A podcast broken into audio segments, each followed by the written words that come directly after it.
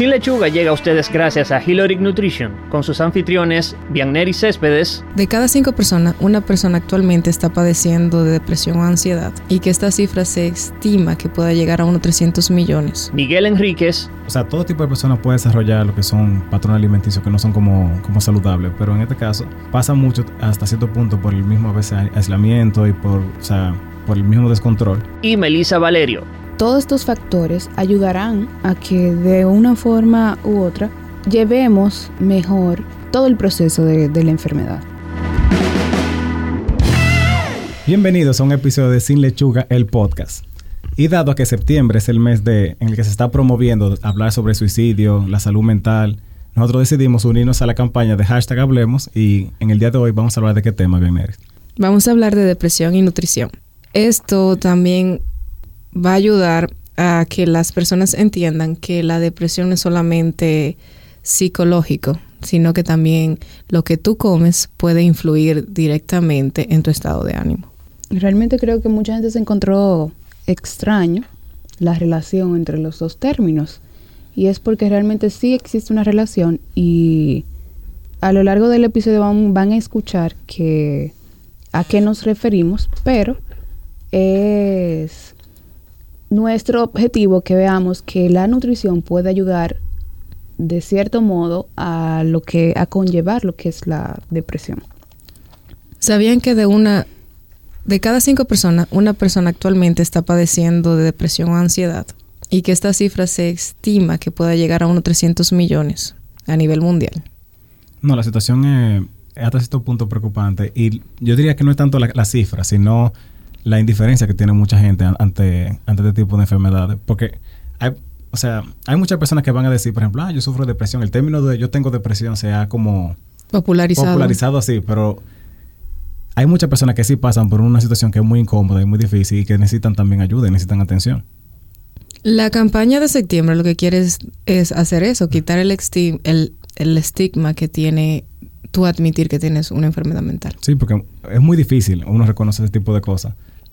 O sea, tú puedes tener un accidente, Dios no lo quiera, y, recuperarte, y la gente lo acepta totalmente, como que ya eso se olvidó. Pero si tú tuviste algún tipo de enfermedad mental y estás en tratamiento, muchas, muchas personas no saben ni siquiera cómo reaccionar ante eso. Desde siempre se ha catalogado como que el que tiene una enfermedad mental está loco. Y no es así. Y no, es así. O sea, para nada. La salud mental es como tu salud reproductiva, como tu salud bucal. bucal o, sea, es algo normal y que todo el mundo debería de preocuparse por eso. El tú decir, ah, yo tengo una cita con mi psicólogo, el yo tengo una cita con mi terapeuta, eso no está mal y no tiene que hacerte sentir mal ni, ni hacerte sentir menos. Ya se acepta más tú decir que tú vas al psicólogo, o, pero no al psiquiatra. Sí, sí. El, término que realmente alarma es psiquiatra. Realmente sí. Pero así como se ha ayudado, o sea, ya hemos estado aceptando lo que es como que la persona va al psicólogo, llegará un punto en el que también debemos de ver como normal el que la gente también vaya al psiquiatra. Es que yo digo que pasa como la piel. La gente se, se olvida que el cerebro es un órgano y que la piel es un órgano. Si el cerebro es un órgano, por ende no podemos enfermar. Entonces, decir que yo tengo alguna enfermedad mental no debería darme vergüenza. No, claro. No. Pero realmente yo no digo, o sea, no, no está mal y es algo cultural el que veamos eh, eso como algo malo. Como que el tú ir al psiquiatra, al psicólogo, eh, la gente lo, lo cataloga como mal porque desde siempre se ha, relaciona, se ha relacionado el tener una enfermedad mental con estar loco. loco sí. Y realmente no es así. No, claro. Entonces, bueno, hablando ya o entrando en temas sobre lo que es la depresión, el, nuestro enfoque siempre va a ser eh, en qué forma puede ayudar la nutrición en, un sinnúmero de, situaciones, en este caso la depresión. La idea es que no hay una causa o un origen per se de lo que es la depresión, porque se ve influenciado por muchos factores, ya sea ambiental, ya sea genético, hormonal, eh, psicológico, como ya lo dijimos al principio. Entonces, bioquímicos. Bioquímicos también, claro. Entonces, muchos de esos factores que yo mencioné no se pueden... Tú no lo puedes modificar, hacer como yo quiero cambiar mis hormonas hoy. Bueno, sí, o sea, eso no, es tan fácil. Pero hay mucho otro en lo que hay intervenciones que pueden hacer, que pueden ayudar. Principalmente en lo que es como el cambio completo de estilo de vida. Porque El, el abordaje en, o sea, completo a una persona con depresión no es solamente el, el trato con fármacos, que obviamente siempre tiene que estar y siempre, o sea, dependiendo del caso de cada quien, y no se pueden dejar de la mano, pero también es ayudar hasta cierto punto a organizar como todo, todos los, eh, todas las partes de tu vida, sea la alimentación, actividad física, etcétera, etcétera. Lo que entiendo que hace el abordaje terapéutico es higienizar todo tu entorno. Es decir, si tenemos hábitos eh, que mm, saludables que no son muy buenos, ya sea como una dieta muy restrictiva o poco saludable o que muchos alimentos procesados, como ir cambiándolo. Lo mismo con el patrón de sueño. Si no estamos durmiendo bien, dormir más tiempo. Si no estamos realizando ejercicio, hacer ejercicio. Entonces yo entiendo que todo eso te va a ayudar al bienestar y a, y a la salud mental. Claro, y va a promover un, mejor desarrollo de, de, tu cuadro. Sí. Y puede hasta cierto punto ayudarte a evitar, o si no es que ya tú tienes alguna enfermedad no transmisible, o sea, ya sea diabetes, crónica no transmisible, ya sea la diabetes o, o hipertensión, hipertensión, cualquier otra que se pueda derivar. Sí, o sea, realmente en general, todos estos factores ayudarán a que de una forma u otra llevemos mejor o si sí, realmente llevemos mejor todo el proceso de, de, la enfermedad y que quizás también nos enfoquemos y tratemos de, de, de hacer cosas que no sea simplemente estar eh, como alejado, sino que tú te, te preocupas por tu alimentación, tratas de hacer ejercicio, o sea, como que inviertes tiempo en otras tareas que quizás te hagan, eh, no sé, cómo relajarte y sa sacarte de ese, de ese, de ese ciclo, de ese Mm. círculo. No, claro. Y muy bien como Melissa mencionó, o sea, este tipo, o sea, todo tipo de personas puede desarrollar lo que son patrones alimenticios que no son como, como saludables, pero en este caso pasa mucho hasta cierto punto por el mismo a veces aislamiento y por, o sea, por el mismo descontrol.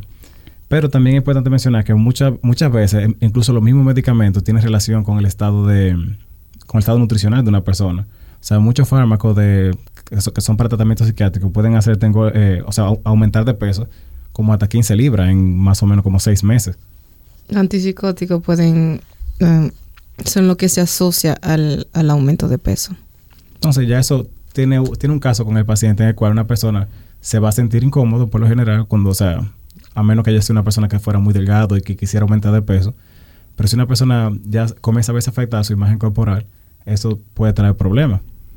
De ahí de la mano lo que, lo que decía bien en el sentido de higienizar como todo el ambiente. Si tú lo llevas de la mano con actividad física, tal vez tú puedes contrarrestar hasta cierto punto ese, ese posible peso que tú vayas a ganar. De ahí la importancia de trabajar este tipo de, de afecciones con un equipo multidisciplinario. O sea, no solamente que sea nutricionista, que te trabaje, por ejemplo, lo que es tu estado de salud, eh, un médico, obviamente, pero también, por ejemplo, un entrenador, una persona que te dé la rutina, que, que, vaya de la mano con lo que tú quieres lograr. Y hablando ya directamente de lo que, cómo se relaciona la nutrición y la depresión, es a través de qué tipo de régimen deberíamos de seguir y para que el proceso eh, inflamatorio que conlleva una enfermedad eh, mental se contrarreste con lo que es la nutrición o una buena alimentación. Mm, los últimos estudios han demostrado que hay una buena relación con lo que es la dieta mediterránea y la, inflama la inflamación. Entonces, ¿cómo relacionamos una cosa con la otra? ¿Qué es la dieta mediterránea?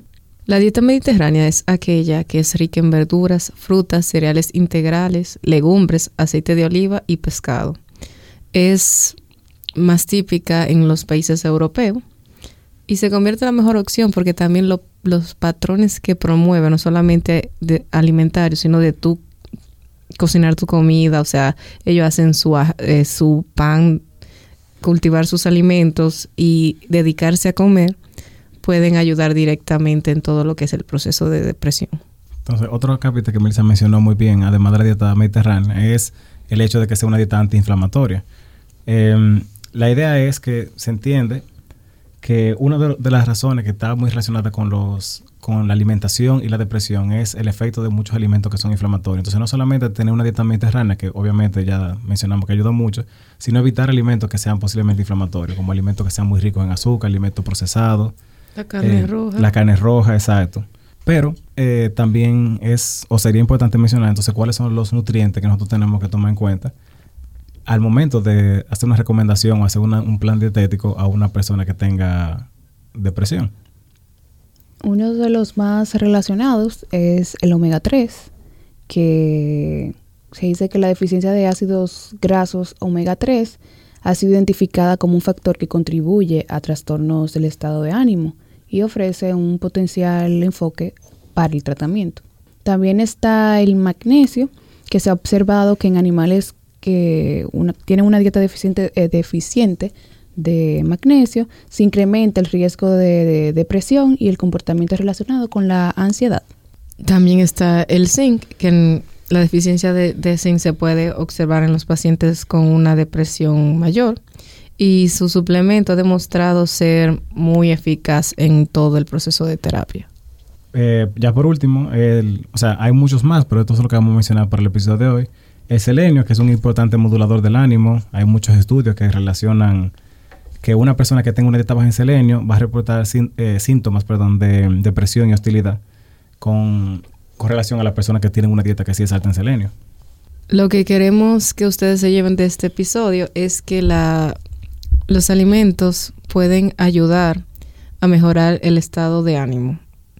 Ya la, como hemos mencionado, la falta de algún micronutriente puede influir directamente en, en el comportamiento en sí, o sea, en que tú tengas o puedas desarrollar la depresión. ¿no? Y también que es importante que en todas las áreas se puede ayudar a una persona que tiene depresión. O sea, como ya bien lo dijimos, de actividad física, de, de nuestra misma área que es nutrición. Hay muchas formas en las que tú puedes ayudar a una persona que esté suf- sufriendo o pasando por este tipo de, de situación. Y también que algo, o sea, como el sí- síntoma más notorio, o el signo más notorio es el estado de ánimo, en lo que es un, una enfermedad de, mental. Entonces, todas estas actividades relacionadas a la nutrición, alimentación, eh, la actividad física, ayudarán a que esta persona tenga un mejor eh, estado de ánimo, se enfoque en otras cosas, que, nos, que, o sea, que lo saquen, como yo dije al inicio, de ese círculo ya como que lo enfoque en otras eh, actividades. No, tomando en cuenta, por ejemplo, desde el mismo abordaje de la re- realizar actividad física, eso es algo, bueno, puede ser muy comunitario en el sentido de que tú puedes ir, por ejemplo, con una persona al gimnasio o si es, por ejemplo, la- eh, ese tipo de deporte que entrenar para maratón y eso. Tú, o sea, ese tipo de cosas que tú haces con una persona que también te motiva, te ayuda a seguir y, o sea, te, te- te ayuda a convivir con, con más personas. Y nada, que lo que queremos es ser parte de esta campaña, de que quien necesite hablar, que hable. Eh, siempre habrá una forma de salir del proceso que estamos pasando. Y hay muchas formas de ayudarnos, pero no nos quedemos callados. Y que no estamos solos, o sea, somos personas integrales, todo influye, hablen y nada. Hay gente que quiere escuchar y puede ayudar. No, claro. Por eso, entonces, el tema, o sea, el hoy ahora de, de esta semana va a ser un poco diferente, va a ser más orientado en presentar un, un- un caso, no tanto como algo así tan controversial, sino es un, un estudio y cómo este va relacionado con el mismo tema que nosotros relacionamos. Oye ahora. Bien, entonces el hoy ahora de esta semana está orientado a la relación entre nutrición y depresión. ¿De qué manera? Fue con un estudio que se hizo en el 2016 en el, en el cual tomaron a 67 personas que tenían depresión y la dividieron en grupos.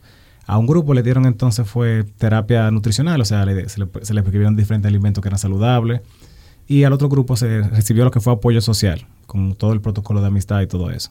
En, este, en esta división que se hizo, se tomó la escala de depresión de Montgomery-Asberg y se dividieron los grupos en dos, en dos, como dijo Miguel. Entonces, el primer grupo tenía un puntaje al inicio de 26.1 y el segundo de 20 24.7. Para luego de 12 semanas, el primer grupo demostró que tenían resultados más pronunciados y fue que en la escala tenían un 14.8 y al inicio recordamos que tenían 26.1, a lo que el segundo grupo, que era el, el grupo de apoyo eh, social, tenía 20.5. Entonces, ¿qué pasa? En la escala, mientras más alto sea el número, mayor es el, El eh, grado o sea, de depresión. Ajá, más grave es el, es el, será la depresión de la persona. Bajó un 12%, o sea, Sí. o, o 12 puntos. no sé. Puntos. Ajá, puntos. Fue muy significativo. Obviamente esto es un, un promedio de todos los participantes que tuvieron en el grupo, pero aún así demuestra de manera directa qué tanto puede ayudar a una persona con depresión eh, el tener hábitos eh, alimenticios saludables. Hemos llegado al final de este episodio. Recuerda seguirnos en nuestras redes sociales como Sin Lechuga RD en Instagram y Facebook y en la plataforma de podcast de su preferencia. En la descripción del episodio podrán encontrar las fuentes bibliográficas que utilizamos para desarrollar el tema de hoy. Y al igual que las dietas, empezamos de nuevo el próximo lunes. Bye. Bye.